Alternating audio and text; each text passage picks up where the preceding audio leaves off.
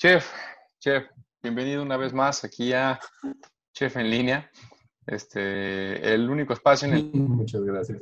chefs y expertos hablamos, nos eh, expresamos y decimos lo que tenemos que decir para que podamos entenderlo desde la distancia. Así es. Chef, la semana pasada no te presenté. Eh, más de 20 años, eh, eres licenciado en Administración Hotelera por la, la Autónoma, más de 20 años de experiencia en cocina mexicana en, en el extranjero, eh, actualmente eh, chef ejecutivo en Guandú y ah, docente y panadero de corazón. El mejor que pude haber encontrado. Ya tenemos evidencia, ya tenemos evidencia, chef, de el trabajo que estamos haciendo, la huella que estamos dejando y que a distancia y por audio ya hicieron pan. Así es que bueno, me, me encanta, me encantó haber visto el detalle de la, de la noticia, de que ya nos escucharon y, y sirvió lo, lo que pusimos a, a- a todos en, en la plática pasada.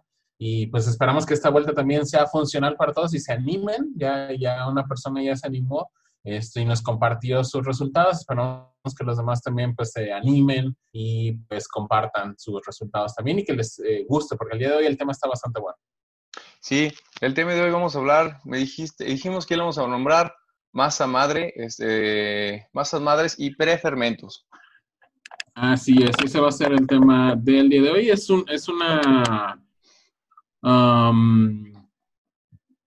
extra, una mejora que podemos darle a nuestros productos y definitivamente eh, va a hacer que tu pan mejore de inmediato. Así que es una técnica sencilla, eh, fácil de hacer, no requiere mucho tiempo de mantenimiento y eh, te va a acompañar a lo largo de tu vida de producción panadera.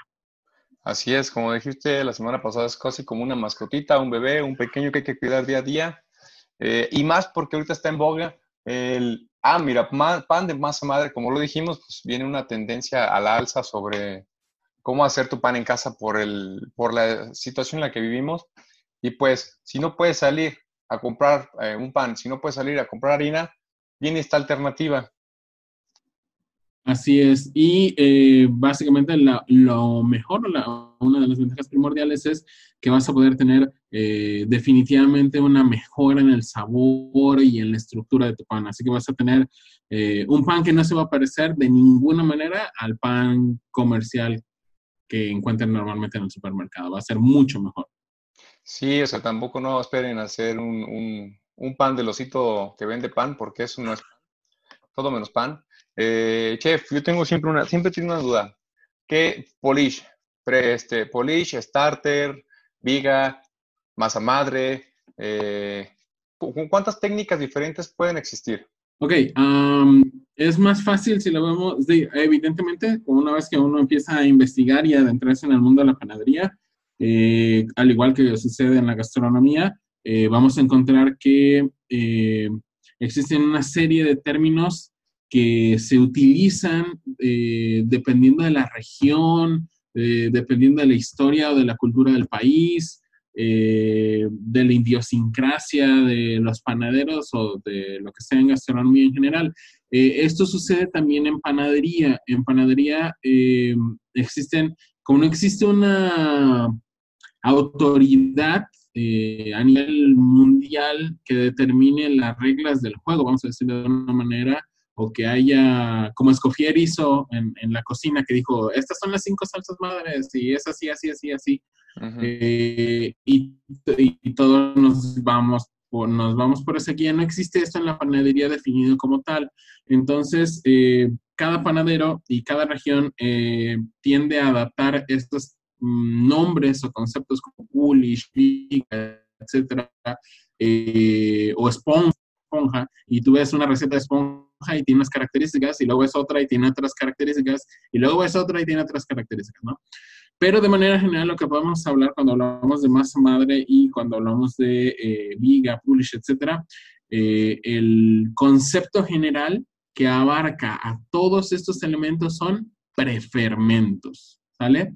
Entonces, prefermentos va a ser eh, cualquier fórmula o cualquier mezcla de ingredientes que vayan a ir hacia un pan que, como su nombre nos dice, se fermentan con anticipación a elaborar el pan con el fin de, eh, pues evidentemente, tener estas ventajas de una fermentación alargada que va a ser mayor sabor y mayor estructura. Entonces, si lo vemos de esta manera, hasta arriba tenemos prefermentos y ya de ahí de prefermentos vamos a ir eh, separando o desglosando el resto de las cosas como un pate fermenté, como una pulish, como una viga, como un starter, como un sourdough, eh, etcétera. ¿Sale? Entonces, todos son prefermentos y eh, cada nombre en específico nos debería de dar un set de características especiales, ¿sí? Sin embargo, hay que tomar en cuenta que, de nuevo, otra vez, como les dije, dependiendo de la idiosincrasia, vamos a tener eh, algunos cambios ligeros, ¿sí? Pero bueno, básicamente eso. Entonces, ¿qué es lo que puede, eh, cuando vamos a empezar, pues claro, iniciamos y no, que voy a hacer mi masa madre, voy a hacer mi masa, madre. Pero entonces entendemos que cada uno tiene una característica.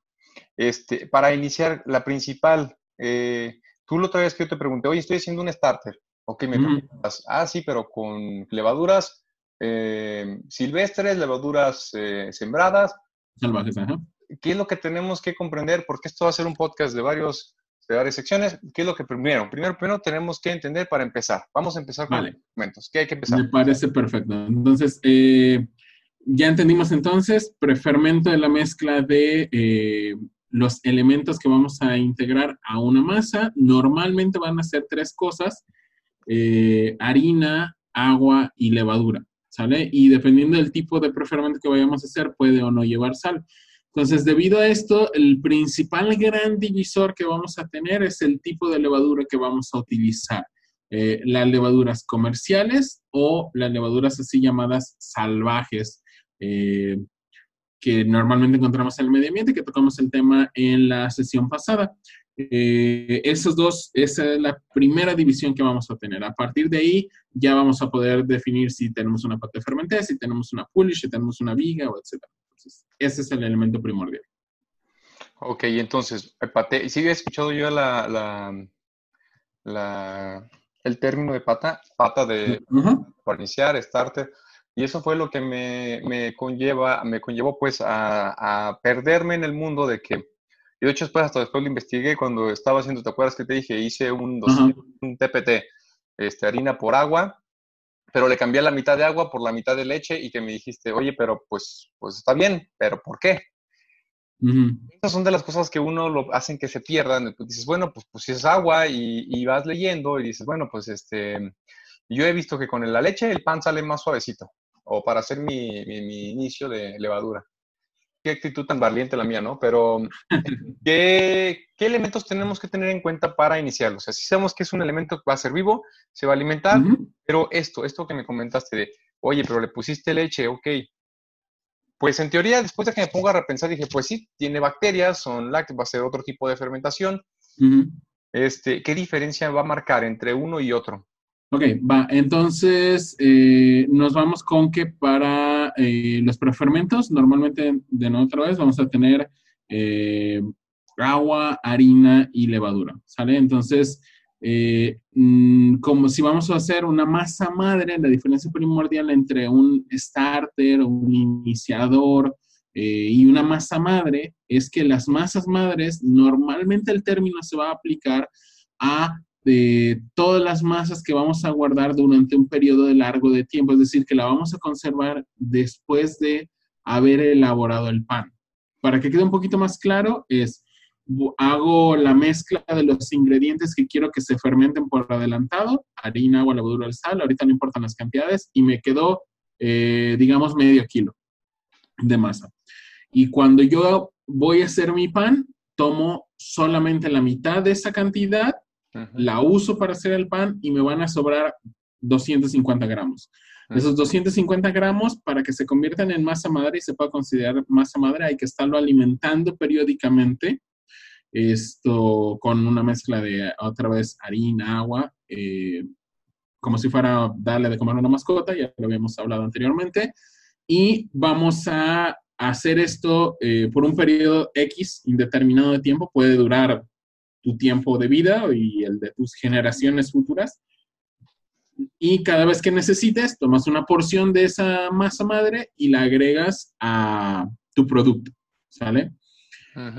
E, eso es masa madre. Cuando hablamos de starter o iniciador, que sería el nombre en español, es cuando hago la mezcla de estos ingredientes, los dejo fermentar, pero uso la totalidad de la mezcla, es decir, no guardo nada. ¿Sale? Ok, ok. Entonces, masa madre es cuando guardamos, iniciador es cuando la mezcla la usamos todo en la masa final y no se guarda nada. ¿Sí? Eso, eso ya me cambia el panorama porque, claro que uno iniciando hace burradas y te voy a decir las mías. Eh, lo que yo hacía era con esto que hice, ¿no? 100 de, 200 de harina por 100 de leche, 100 de agua y una, y una pequeña de levadura seca. Le puse azúcar. Bueno, en mi teoría, en mi, en, mi teoría, en mi lógica decía que pues las bacterias necesitan humedad y necesitan proteínas para seguirse alimentando y seguir creciendo. Si hay humedad y si hay azúcar, hay proteínas y bueno, eso genera la, la evolución de mi masa, ¿no? Yo lo que utilizaba era del el 100% de mi harina, 50% de esta mezcla, que tenía ya unos dos días, ¿no? También estoy, estuve haciendo las cosas y qué tan mal.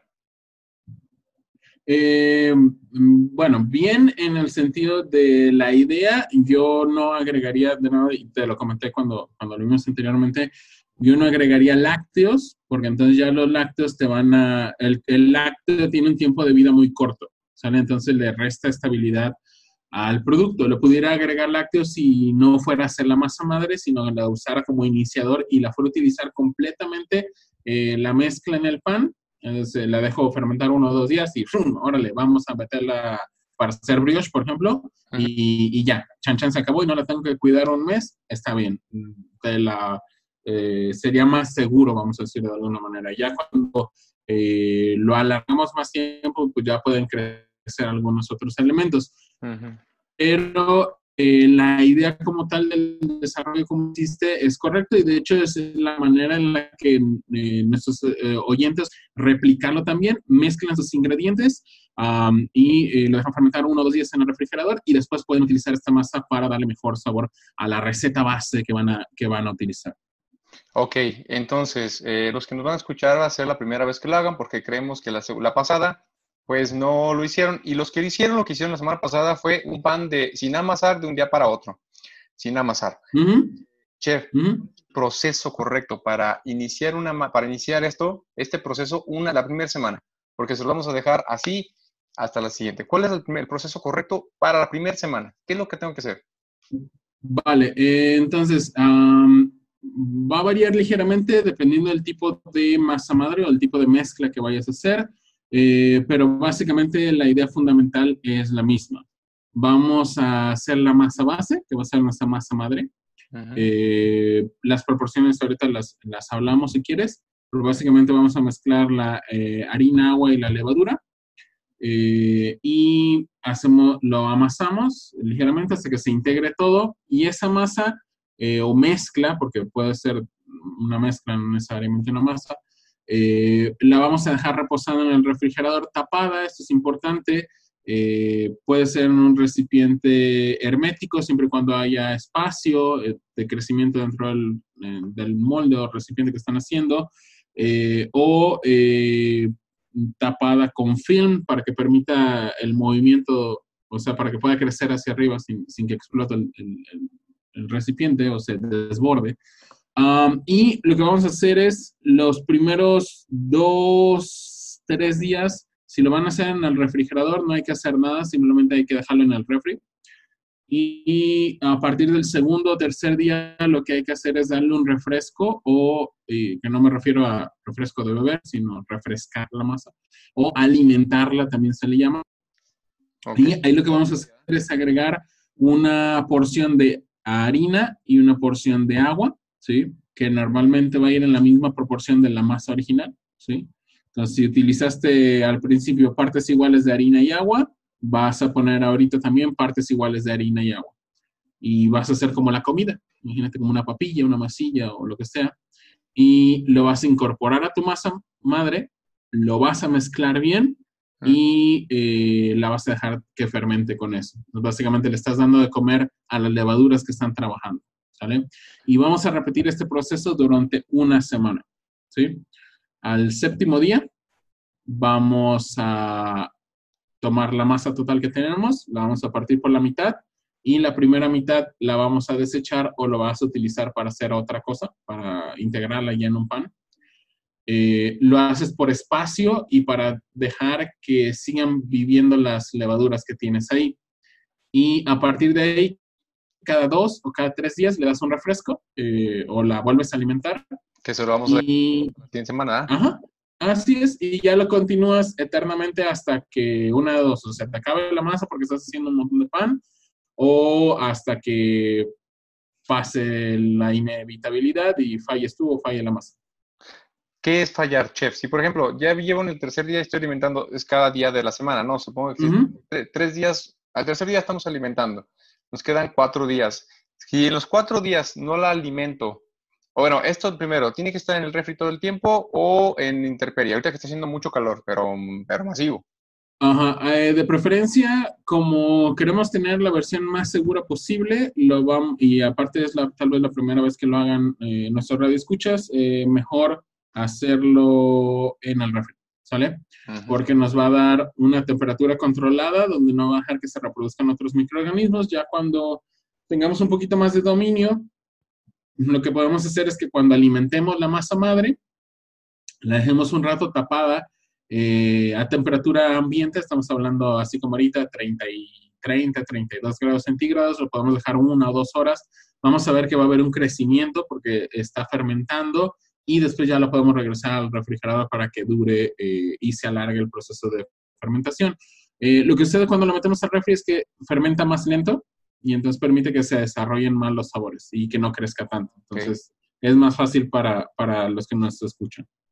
Ok, entonces ya tengo, vamos a iniciar, 200 de agua en cantidades, digo, 200 de harina, cantidades iguales de harina por agua, ¿verdad?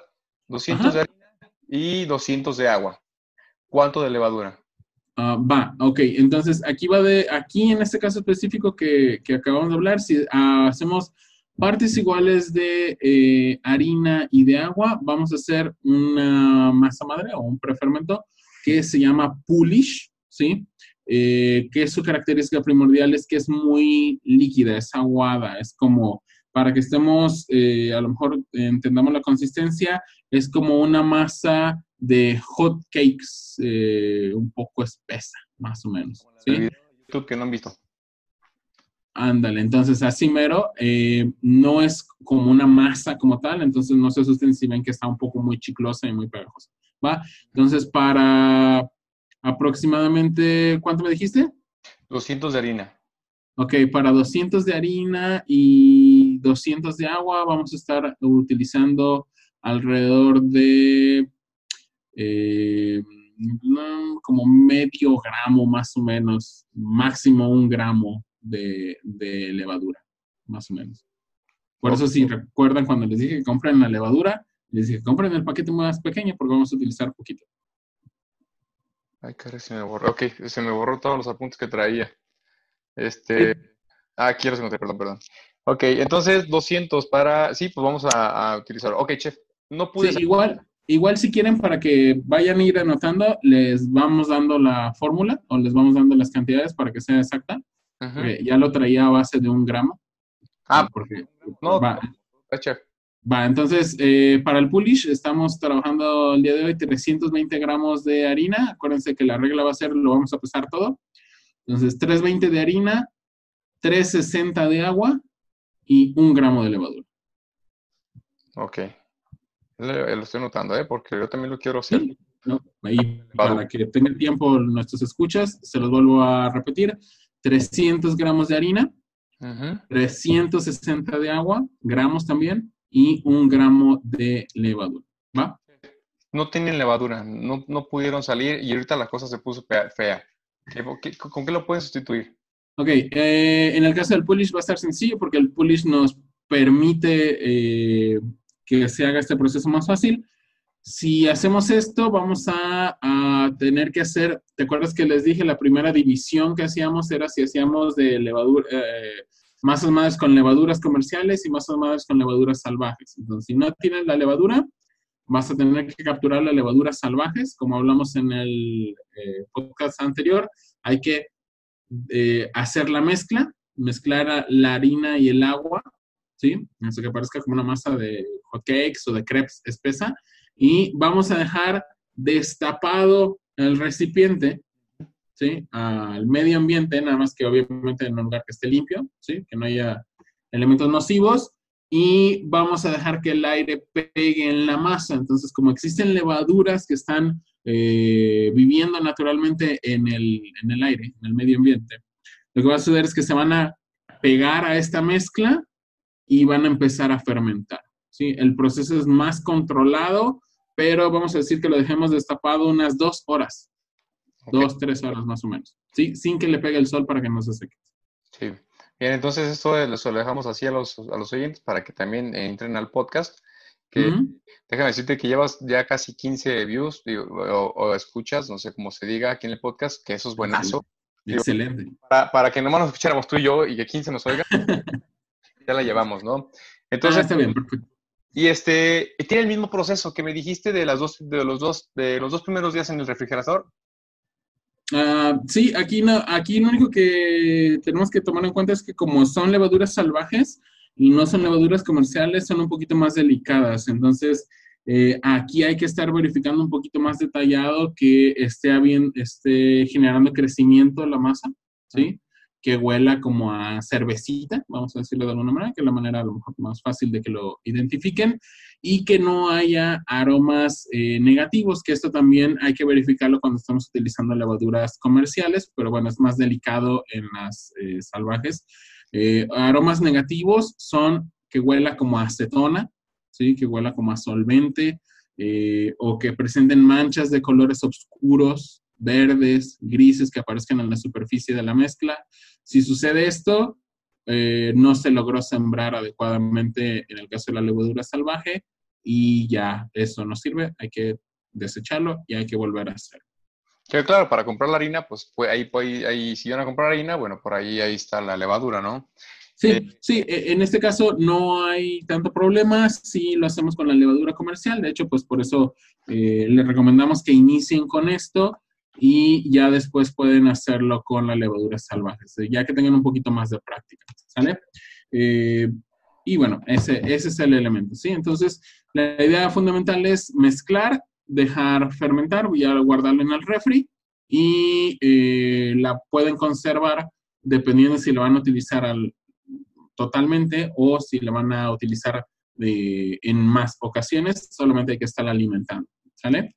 Alimentando, por ejemplo, si son 320, es, no sé, ¿puedo alimentarlo con la mitad de, la, de lo inicio?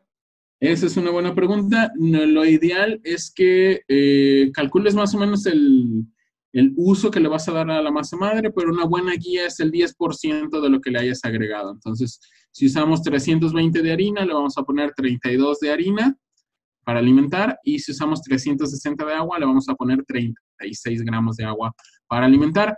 Para hacer em, la acción de alimentar, puedes hacer dos cosas. Puedes agregar eh, la harina a la pulish y revolver y luego agregar el agua y revolver. Puedes hacerlo de esa manera o mezclar eh, los 32 con los 36, revolverlos y toda esa mezcla agregarla a la masa original no hay ningún problema. Lo único eh, punto de control que debemos de tener ahí es que se integren completamente eh, el alimento, vamos a decir, que le estamos dando a la pulish, porque eh, pues entonces si no, no estamos alimentando completamente las levaduras de una manera uniforme y pueden surgir problemas. Pero en realidad es muy sencillo. Ok, de los problemas los dejamos en la siguiente emisión. Chef, ¿cuándo sé cuando ya está muerta la masa? El polish. Aquí estamos, hoy, hoy estamos hablando de polish. Ok, entonces hoy lo vemos de Polish. Eh, mm, pues normalmente van a suceder varias cosas. Eh, la ventaja de tener un ser vivo ahí, porque tenemos acción, acción biológica ahí, es nos va a avisar que estamos haciendo las cosas mal antes de morir, ¿no? Entonces se va a enfermar primero y después ya se va a petatear. Entonces, primero, eh, lo que puede suceder en un pulish es que veas una separación o una generación de líquido en la capa superior de, eh, del pulish, ¿sí? o de tu masa madre. Eh, esto se le conoce en el mundo de la panadería como huch, ¿sí? Eh, ese líquido es como, yo le digo a mis alumnos, es como las lágrimas del pan o las lágrimas de la masa madre. La masa madre te está llorando, te está diciendo, aliméntame, dame de comer. Esto, que normalmente sucede cuando no hacen bien su trabajo. Entonces, si sucede eso, quiere decir que no estás alimentando eh, con la periodicidad suficiente a la masa madre. A lo mejor te dije uno cada tres días, pero le hiciste uno cada cuatro, o uno, dos, uno, tres, uno, cuatro, uno, cinco, dos, otra vez. Entonces no hay regularidad, entonces no tienen suficiente alimento. Entonces la masa madre te va a decir, ah, estoy muriendo. Eh, la otra que puede suceder es que se contamine por alguna otra razón y nos dé, eh, a lo mejor porque el molde no estaba bien limpio, eh, o lo toqué con las manos después de haber tocado alguna otra cosa. Y entonces van a suceder esto que les comenté, lo de las manchas de colores, que parezcan como hongos, ah, que tengan un mal olor a acetona. Sobre todo el, el, elemento primordial es que huele mal, que tiene un aroma no rico a cervecita, vamos a decirlo de esta manera. Si no tiene ese aroma, fail, bien. Sí, Sí, este, ah, bueno, ¿cómo hacerlo el inicio? Pues en, YouTube está el pan brioche, cómo hice el pan brioche. Ahí está cómo se desinfecta, cómo puedo utilizarlo. Chef, ¿hay una diferencia entre un eh, eh, molde de vidrio y molde de plástico para estos, estos trabajos? ok, en este caso, específicamente no. Puedes utilizar cualquiera de los dos que tengas a mano. Eh, lo, lo, más importante es que esté mm, muy limpio. Eh, cada, cada material tiene sus ventajas y desventajas. La ventaja primordial del vidrio es que eh, le puedes poner, eh, puedes asegurarte de que quede estéril, ¿sí? Y te aseguras que esté ultra limpio y que no tenga nada, te va a dar más seguridad por, eso, por ese elemento, cosa que no puedes hacer con el plástico, porque puede derretirse, pero es más frágil el vidrio, se te puede caer, puedes tener algún otro problema. Y aparte, normalmente los moldes de vidrio normalmente no traen tapa, no puede ser un problema ahí también. y los de plástico pues son más versátiles, hay más formas, más tamaños, eh, etcétera. El único tema es asegurarte que sean grado alimenticio y que eh, limpien, completamente limpios. Son un poquito más difíciles de, de asegurar que estén al 100, pero eh, puedes utilizar el que tengas a la mano. Yo, si te dijera vas a iniciar y te recomendara en casa eh, y tienes los dos materiales, preferiría vidrio pero eh, puedes usar el que sea, no, no pasa nada. Si a nivel comercial se usa plástico porque no quieres que se te caiga y se te rompa y hagas un cochinero. Sí. Si no le Aparte del cambro, ¿no? Sí, un cambrote de vidrio, ya imagino, parecería... no, y el peso. No, no, no, olvídate, olvídate, cállate, cállate, chef. eh, ¿Cuánto, em, ¿Cuándo puedo yo utilizar este polish? ¿Por cuánto puedo sustituir a la levadura? ¿Cuándo la puedo quitar? ¿Por 100%? Y si es que se puede. Vale, eh, bueno, vamos entonces eh, por partes. Primero, eh, ¿a partir de cuándo puedo utilizar mi prefermento? La regla es entre más tiempo, más sabor. Entonces puedes iniciar desde el día siguiente, ya puedes empezar a utilizarlo. Eh, en el caso del Pulish, eh, si no lo alimentas, eh, te va, se va a conservar hasta tres días, o sea, el máximo de tiempo de vida sin alimentar son tres días. Uh, ¿Qué es lo que puedes darle para que tenga el máximo desarrollo de sabor? ¿Qué tanto puedes ponerle para tu receta base? Puedes ponerle hasta el 100%. De hecho, por eso les dije, se puede utilizar todo. por ejemplo, esta mezcla de Pulish la puedes incorporar completamente o hacer un pan con él, con ella, ¿sí? sin ningún problema puedes hacer, por ejemplo, una focaccia o una chapata, por ejemplo, en versión Polish. que después hablaremos de las migas, el por qué la diferencia, ¿eh? Ajá, entonces eh, puedes, eh, pero si quieres un rango, puedes sustituir desde el 10%, o sea, puedes poner el 10% del peso de la harina. O sea, que si tienes, si vas a hacer una masa de pan que lleva un kilo de harina, le puedes poner fácilmente 100 gramos de pulish o de la masa madre o el prefermento que tienes y ya vas a ver un efecto. hasta normalmente eh, te vas a llevar un 80%, 50, 60% varía. Eh, ¿por, qué, es raro que no veas panes de 100% masa madre? Son raros porque como la masa madre requiere eh, tiempo de fermentación, espacio de almacenamiento, eh, cuidados, control, etcétera, normalmente aumenta mucho el costo de, la, de producción a nivel comercial, vamos a decirlo de alguna manera. O para ustedes, imagínate, estuviste un 15 días alimentando una masita para solamente hacer un pan, entonces a veces mm, no, el costo-beneficio en ese sentido no te da, pero por eso normalmente el rango puede ser en un número clave 20%, ¿sí? Sencillo, ya vas a ver sabor, mucho mejor, mayor sabor, una mucho mejor estructura y definitivamente va a tener un impacto en la manera que haces tu pan. Bien, entonces así lo entendemos como del 10 hasta el 80%, pero un 20% es, es, lo ideal. Lo que decías tú de costo-beneficio es también, el costo se refiere a el, al costo almacenaje, porque también el almacenar te está costando un espacio que no estás utilizando para otras cosas y eso también al final te cuesta, pega en el, impacta en el, en el costo del, del, del restaurante, vaya. Sí, igual de todos modos, eh, en casa a lo mejor dices, bueno, tengo mi esquinita en el refri que no uso, no, no me cuesta nada, pero bueno, de todos modos es, es, un factor que puede empezar a considerar porque cuando, cuando le guste y empiece a querer hacer todos sus panes con masa madre, va a ir viendo que ese frasquito se va a multiplicar en un recipiente más grande y luego de repente es todo un nivel del refrigerador de masa madre, sucede, ya me ha pasado. Entonces, eh, es bueno que lo consideremos de todas maneras, ¿sale? algo que, se me olvidó comentarles y que no, que no tocamos es eh, qué tipo de harina para utilizar eh, para hacer nuestro iniciador o nuestra masa madre.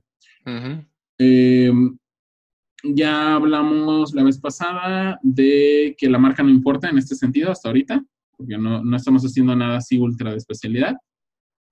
Pero eh, mi recomendación va a ser, vamos a utilizar harina sin blanquear. Sin blanquear. O sea, harina sin refinar. Ah, ok. Sin blanquear sería sin refinar. Ajá. Ahora, aquí el tema va a ser que en México solamente venden dos tipos de harina. Bueno, de manera comercial, así la persona de pie puede conseguir solamente dos tipos de harina. Harina refinada, que es la blanca que conocemos todo el mundo, eh, y harina integral. ¿Ok? No hay más. ¿Y de ahí cómo le vamos a hacer? Ah, pero entonces aquí viene el truco, porque por eso están escuchando este podcast, porque aquí les damos los secretos, ¿verdad? Entonces, el secreto es eh, muy sencillo. Van a tomar su harina integral, ¿sí? Y la harina integral es integral porque tiene mucho salvado, entonces es muy pesada, no la, no la podemos utilizar así. Y lo que vamos a hacer es, la vamos a cernir, ¿ok? la vamos a pasar por un colador relativamente fino. A lo mejor cualquier colador que tengas en casa, a lo mejor si no, la malla no es muy grande, te va a servir, ¿sale? Entonces, ciernes toda la harina. Entonces, en el colador te va a quedar todo el salvado, que es la cascarilla, y en la parte inferior te va a quedar toda la harina fina, pero no va a estar blanca. No refinada. ajá, no va a estar refinada, no va a estar blanqueada, va a estar de color como café con leche, ¿sale? Para los que tomen café, café con leche, sí. Esa harina resultante es la mejor harina que puedes utilizar eh, para iniciar tu prefermento, iniciar tu masa madre, incluso para hacer tus panes normalmente. Eh, ¿Por qué no se usa normalmente? Pues igual por mucho trabajo. Bueno, es un paso extra y aparte, eh, pues por la merma que te deja el salvado. Pero si estamos hablando en cuestión de sabor, es la mejor harina que puedes utilizar y es muy sencilla de obtener. Claro, claro, y cuesta casi, casi lo mismo, ¿no? Lo único que eso es un paso más, pero bueno, te aseguras este mejor funcionamiento. Y lo mejor es, tiene todo el sabor, porque acuérdense que el refinado, eh, por ejemplo, tanto en los azúcares como en las harinas, eh, le está bien, no esté blanquito, pero le quita todo el sabor a la harina. Entonces, y aquí estamos hablando que eh, la panificación es extraer la mayor cantidad de sabor que tienes de tus ingredientes. Sí, bueno, también en la gastronomía en general, pero principalmente aquí, tu materia prima es la harina. Entonces, entre más buena la harina, pues mejor pan vas a tener al final. Sí, simplemente con este cambio les aseguro un 40% más de sabor en sus panes. Chef, Ya, ya pasamos la semana pasada con un pan básico, ahora vamos iniciando ya, por así los inicios de panadería, de elaboración de eh, amasados. Chef, hay, una pregunta que me hicieron es, oye, ¿y qué hago cuando tengo una masa que lleva una, un polish, una masa madre? Quedamos polish, ¿verdad? Le dejamos en polish, ¿verdad? Ajá, polish hoy. Lleva, que lleva casi un año y ya sabe muy ácido. ¿Cómo bajo la acidez? Ok, aquí mm, tenemos varios puntos importantes. Cuando hacemos masa madre y se alarga el periodo de fermentación, vamos a decir, o el periodo de guarda que tenemos con la masa madre, de manera natural las, las masas se van a empezar a acidificar, ¿sí? De hecho, es una característica que busca la persona que hace masas madres, ¿sí? De ahí el nombre en inglés sourdough, que es masa madre ácida, ¿sí? O masa fermentada acidificada. Y lo ideal sería que no buscara reducir la acidez, pero si quisiera reducir la acidez por X, Y o lo que sea, el procedimiento es sencillo. Corta la mitad de la masa madre que tienes y esa mitad la desechas o la utilizas para hacer otra cosa. Y agrega, haces una masa madre nueva, vamos a decirle de alguna manera, y la mezclas. ¿Sí? Eso te va a ayudar a, a amortiguar la acidez eh, si en el caso que sea muy marcado, ¿sí? Pero esto es algo de forma natural, eh, sucede, eh, es inexorable en las masas madres y normalmente los panaderos la buscan. O sea, digamos que lo que estás logrando es duplicar tu producción de masa. Ajá, sí, pero recuerda, no la duplicas porque como cortaste la mitad, entonces solamente repones esa mitad con masa nueva que no está acidificada para que se, se reduzca la acidez, ¿sí? Y la otra, pero la otra sí, la otra parte que estamos descartando, si en este caso, que este, esta persona tuviera mucha producción de pan, dirías, bueno, pues reduces una mitad, este, bueno, eh, la potencia de una mitad, la otra mitad, pues si realmente vendes mucho, pues la vuelves a bajar y tienes doble tanda. Ah, sí, también puede ser, sí, claro, evidentemente ya ahí lo vas manejando en relación a, qué tanta producción tienes o qué tanto le estás usando. Por eso les dije al principio que, que calcularan más o menos eh, aproximadamente cuánto pudieran llegar a usar, ¿no? Para que no estuvieran, no les resulte en que tienen 10 kilos de masa madre y no saben qué hacer con ella. Ok, bien, chef. Eh, con este primer, primer, primer prefermento y primer paso para iniciar la panadería, ya con elaboraciones, ¿qué es lo que nos trajiste para poder, para poder hornear? Ok, eh, el día de hoy eh, tenemos un pan bastante rico, ¿sí? Que se llama chapata, perdón, que me estaba atorando aquí. Eh, y pues evidentemente como estamos haciendo Polish, pues lo vamos a hacer con la versión Polish, ¿sale? La chapata es un, si vemos un poquito del perfil del pan, es un pan italiano, ¿sí? Su nombre significa sandalia o chancla, ¿sí? Entonces, no porque tenga que quedar así. bueno, no, pues, pero tradicionalmente es, imagínense, es un guarache, es la, es la versión italiana en panificación del guarache mexicano, así, para que entiendan la forma que debe tener. Ah, aunque ahora ya son cuadraditos y rectangulares por cuestiones de que se vean bonitos, pero originalmente era un guarache, ¿sale?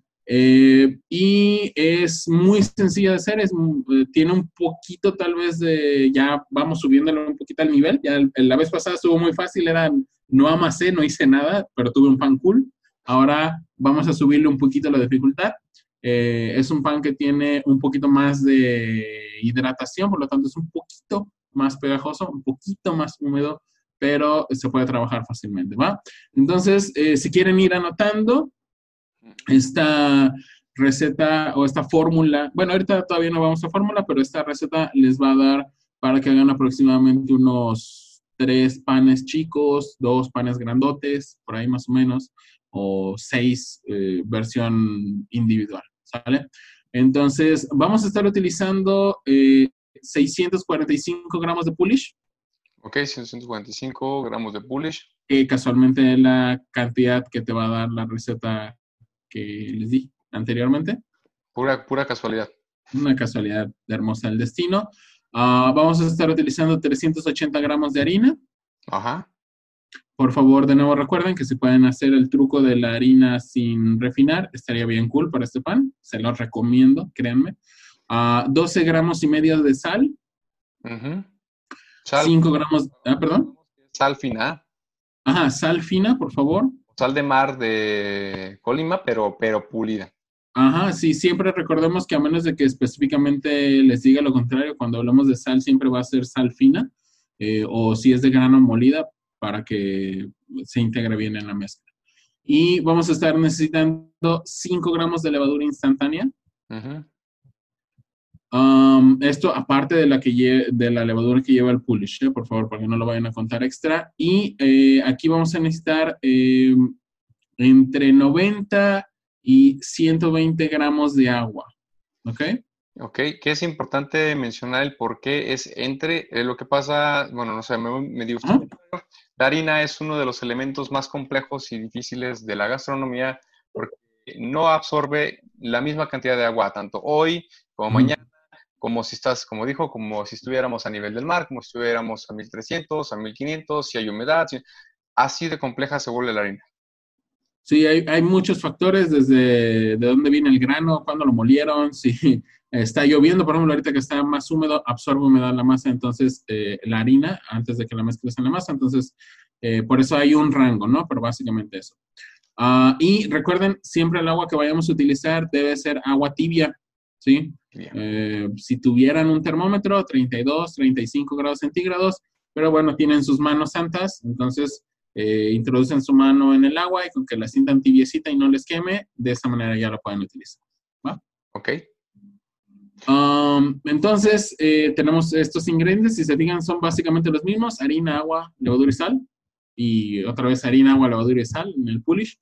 Entonces, básicamente lo que vamos a hacer es pasos rápidos es, eh, si hicieron el pulish, hay que sacarlo del refrigerador con tiempo para que se atempere, ¿sí? Porque acuérdense que queremos fermentación y para que haya fermentación tiene que estar a eh, este rango de temperatura tibia que les dije de 32 eh, grados centígrados más o menos. Y mientras sucede eso, mientras se atempera el pulish, más o menos cuánto tiempo puede tardar, bueno, depende del, frasco. ¿Qué 20? Eh, yo le daría una hora más o menos. Ok. Por ahí. Eh, máximo dos, si está haciendo mucho frío, pero por ahí pone una hora por ahí. Ok. Eh, y lo que vamos a hacer es incorporar la regla fácil que yo siempre trato de que se aprendan las personas.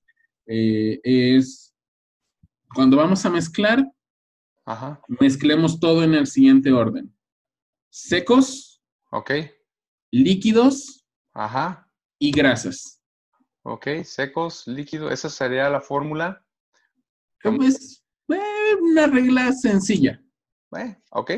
Hay, excepciones, evidentemente, pero 85-90% de las veces síguelo así y no vas a tener problemas. Entonces, secos, ¿qué va a ser? Secos va a ser en este caso harina, sal, levadura.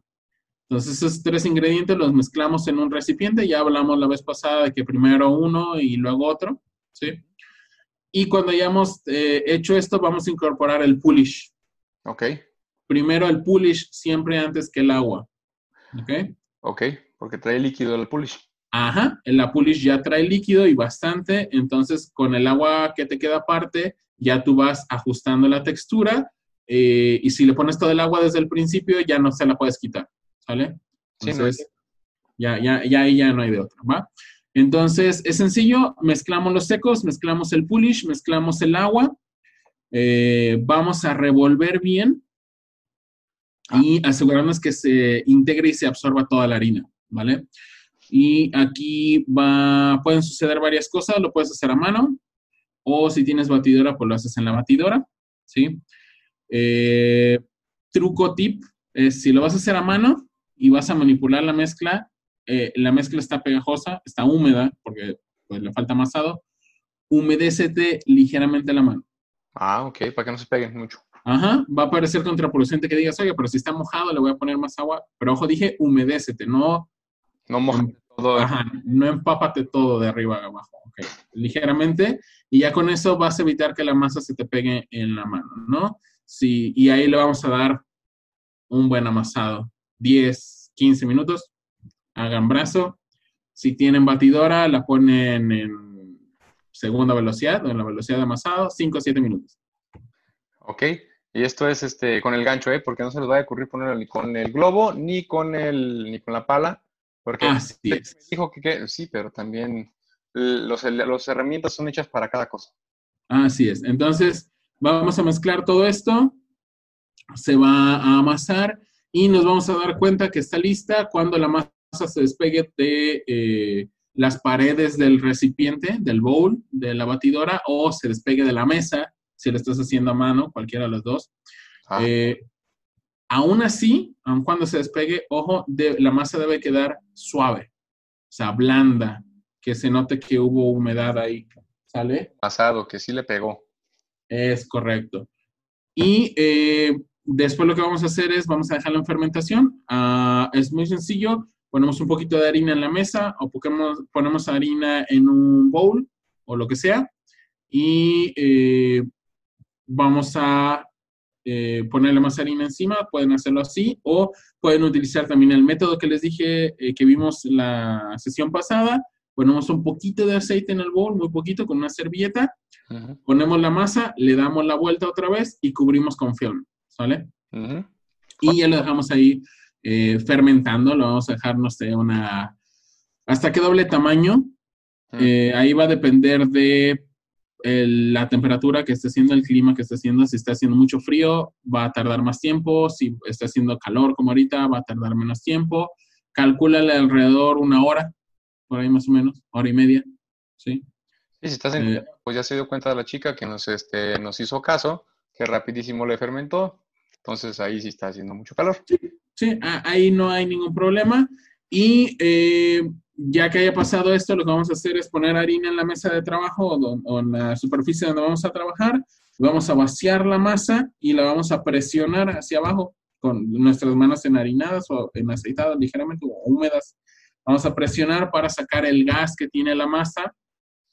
Y eh, una vez que hayamos hecho esto, lo que vamos a hacer eh, rápidamente es, vamos a dividir la masa, vamos a pesarla y dividirla en las porciones que ustedes gusten, dependiendo de cuántas piezas quieran hacer. Entonces, Partes iguales, ¿eh? ajá, sí, pues si te dio, por ejemplo, la masa te debe dar alrededor de unos eh, 900, como un kilo más o menos de masa te puede dar, un, kilo y pico te debe dar por ahí, entonces a lo mejor puedes hacer cinco piezas de 200 gramos. Entonces, cortas pedazos de 200 gramos y los eh, dejas ahí, no, no les hagas nada, no les hagas bolita ni nada, solamente corta los trozos y déjalos ahí a un lado, ¿sí? Entonces, ya que termines de, de cortarlos todos, vas a tener pedazos de masa, ¿sí? Entonces, ah, sencillo, lo que vamos a hacer es tomar estos pedazos de masa y los vamos a formar, ¿sí? Está sencillo con, el, con la chapata. Vas a tomar el pedazo de masa, trata de acomodarlo para que parezca como un rectángulo y lo vas a jalar de las orillas, ¿sí? Del centro hacia afuera, ¿vale? Ajá. Entonces, formando como una especie de rectángulo, Ok. ¿sí? Sí, sí, sí. Y ya que estiraste y jalaste el rectángulo, lo que vas a hacer es el, el pedazo de masa que tienes eh, a tu izquierda, lo vas a doblar hacia el centro, como si doblaras una carta, y luego vas a tomar eh, el otro pedazo que tienes con la mano derecha y lo vas a doblar encima del que acabas de doblar. Ok. Entonces los vas a empalmar Ajá. y lo que vas a hacer es que vas a tener a un rectángulo, vas a tener otra vez un rectángulo, pero ahora girado hacia el otro lado. ¿Sí? O sea, Como de un lado primero gira para el otro. ¿Y esto para qué nos ayuda? Esto nos va a ayudar para que la masa tenga más fuerza y más resistencia y no se te vaya a abrir, no se te vaya a expandir en la charola al momento del formado, ¿sale? O de la fermentación, perdón.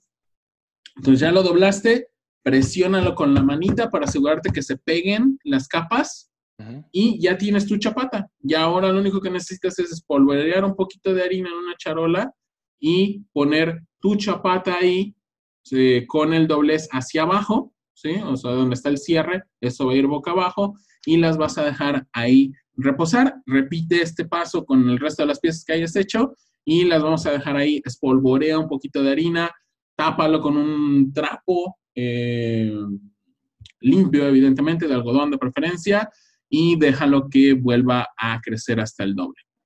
Ok, lo metemos a hornear, como dijimos, como es un básico, 180 grados. Ah, sí, si quieres que quede un poquito suave, lo puedes hacer a 180 grados o si quieres que tenga eh, más eh, corteza, que te dé un toque más rústico, más doradito, eh, mi recomendación sería que lo hornearan en este caso a 250, 260 grados centígrados.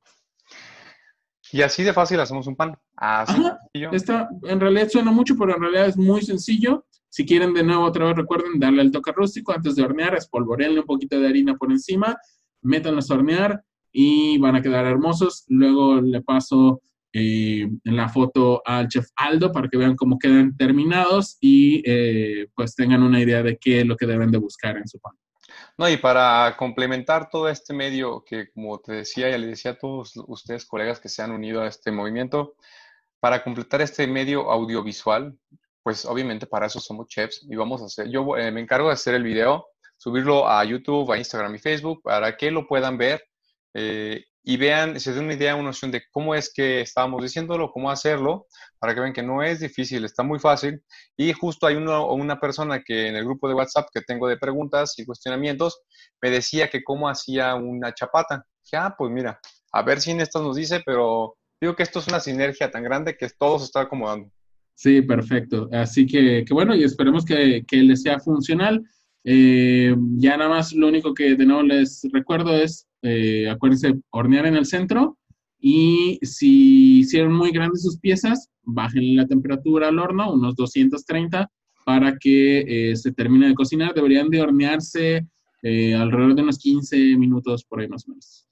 Que recuerden que la, la, regla del doble de temperatura por el menos de tiempo no aplica. Esa no. aquí directo así y enfriarlos después para que eh, queden al 100%. Déjeme decirte que como muchos, eh, yo tiraba la panadería, ya estaba rendido, como la chica que nos mandó el mensaje, pero a partir de que hemos iniciado todo este trabajo de en conjunto, ya me estoy intentando mis pininos, el otro día me aventé un pan de pan básico, pero con granos de café. Eh, es más, hasta tan así que me estoy inventando pininos que me aventé un pan abajo del, del carbón, porque estaba parrillando y dije, pues de una vez aquí aprovechamos el calor. Y Perfecto más secretos porque esto no se acaba. Hoy vimos. Hoy fue Polish. Eh, la siguiente semana, ¿qué vemos? La siguiente semana vemos paté fermenté, si quieres. Paté fermenté y vamos a empezar a, a, desmembrar toda la gastronomía para que vean que era tan sencilla que la verdad no tenía problema. Así es, y esperamos que se animen todos a seguir practicando este tema de la panadería, un muy buen desestrés y definitivamente una muy buena manera de eh, demostrarle a tus seres queridos que los quieres con un pan delicioso que hiciste tú mismo. Oye, eh, te la voy a adelantar de una vez también a los que nos escuchan. El maestro tequilero, que es experto también en carnes, me decía que qué posibilidades hay de un crossover entre el experto en cerveza, el experto en pan y el experto en carnes. Va, pues nomás nos organizamos. Pero pues hay que dejar también que ellos nos ayuden, este, en, pues en las redes, ya, saben la dinámica, que si, si llegamos a los mil, yo los junto, yo pongo la carne, tengo el asador, pongo la harina y bueno, el maestro cervecero que nos ayude con qué chela.